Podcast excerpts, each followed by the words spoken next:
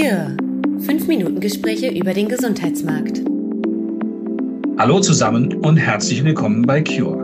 Mein Name ist Stefan Alf und heute rede ich mit Tobias Brotkorb, dem neuen Geschäftsführer von Symbiofarm.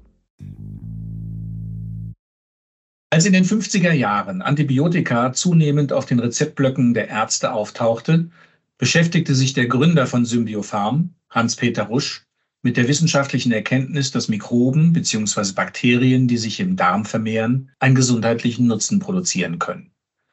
In der festen Überzeugung, dass Heilen mit natürlichen, bakterienhaltigen Präparaten möglich ist, entwickelte er OTC-Arzneimittel und Nahrungsergänzungsmittel, die unter den Namen Symbioflor und Symbiolakt sehr bekannt wurden.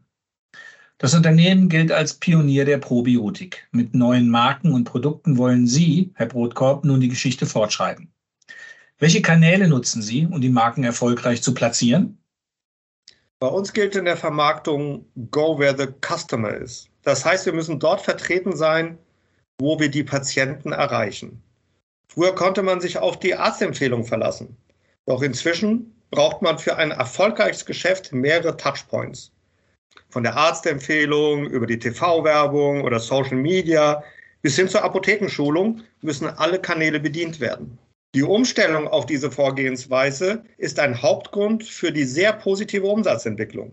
Es wäre naiv zu glauben, dass die stationäre Apotheke der einzige relevante Absatzkanal ist. Wir müssen uns in der modernen digitalen Welt auch mit E-Commerce, das heißt Versandapotheken, aber auch Amazon beschäftigen. Was für uns ein No-Go bleibt, sind Drogeriemärkte. Unsere Produkte sind hochwertig, ihre Wirksamkeit ist in Studien belegt. Da haben wir im Drogeriemarkt wirklich nichts verloren.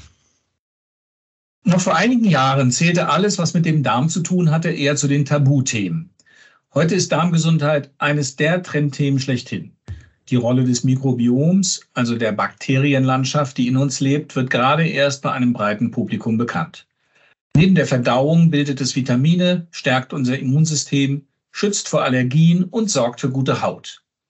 Erfindet sich der Markt der Probiotik gerade neu? Woher kommt dieser Imagewandel? Der Markt erfindet sich nicht neu, aber er wird zunehmend erwachsen. Und der Darm ist kein Tabuthema mehr. Zusätzlich trommeln wir, aber auch der Wettbewerb immer stärker, um dem Verwender die Vorteile der Probiotika näher zu bringen. Der Markt in Deutschland und hier nur bezogen auf Apotheken wächst um 15 Prozent pro Jahr und ist mittlerweile 190 Millionen Euro groß. Innovationen und auch intelligentes Marketing werden für weiteres Wachstum sorgen. Und als Pionier der mikrobiologischen Therapie wird Symbiofarm hier zunehmend Akzente setzen. Denn es war wirklich ruhig geworden um uns. Doch jetzt geben wir wieder Gas. Dieses Jahr führen wir sechs neue Produkte ein. Klingt nach Dampf auf dem Kessel. Sie haben seit der Gründung von Symbiofarm stark auf die Forschung gesetzt. Weiß man denn nicht schon alles rund um die Darmgesundheit? Was sind denn die neuesten Anwendungsfelder? Die Anzahl der Studien und Publikationen in dem Feld der Probiotika verdoppelt sich jedes Jahr. Die Medizin findet immer wieder neue Ansätze. Auch Bakterien, die Alzheimer verringern oder verhindern, sind da ein Thema. Zwischen dem Darm und dem zentralen Nervensystem gibt es Kommunikation. Man spricht von der Darm-Hirn-Achse.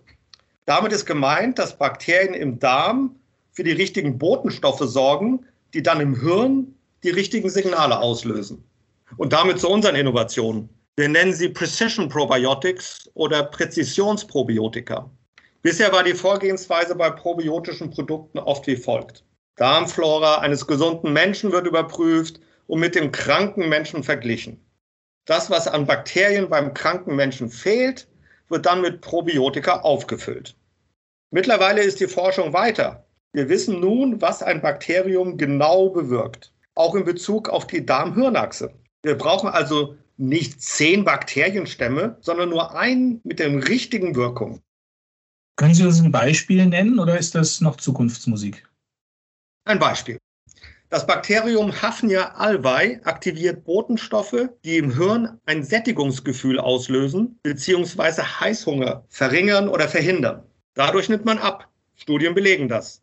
Grund genug für uns, Symbiolife Satilia mit Hafnia alvei auf den Markt zu bringen. Das erste Precision Probiotikum. Oder unser Symbiolakt pro Schlaf. Dem Lactobacillus plantarum DR7 wird eine Antistresswirkung zugeschrieben. Wer weniger gestresst ist, kann besser schlafen.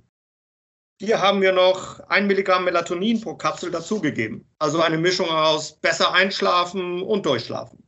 Aber dies ist erst der Anfang der Entwicklung. Wir werden in Zukunft noch eine Reihe von Präzisionsprobiotika auf dem Markt sehen. Wahrscheinlich nicht nur von uns, aber sicher ist, als Pionier werden wir ganz vorne mitspielen. Vielen Dank, Herr Brotkopf. Das war Cure, ein Podcast der Klenk und Hursch Kommunikationsberatung.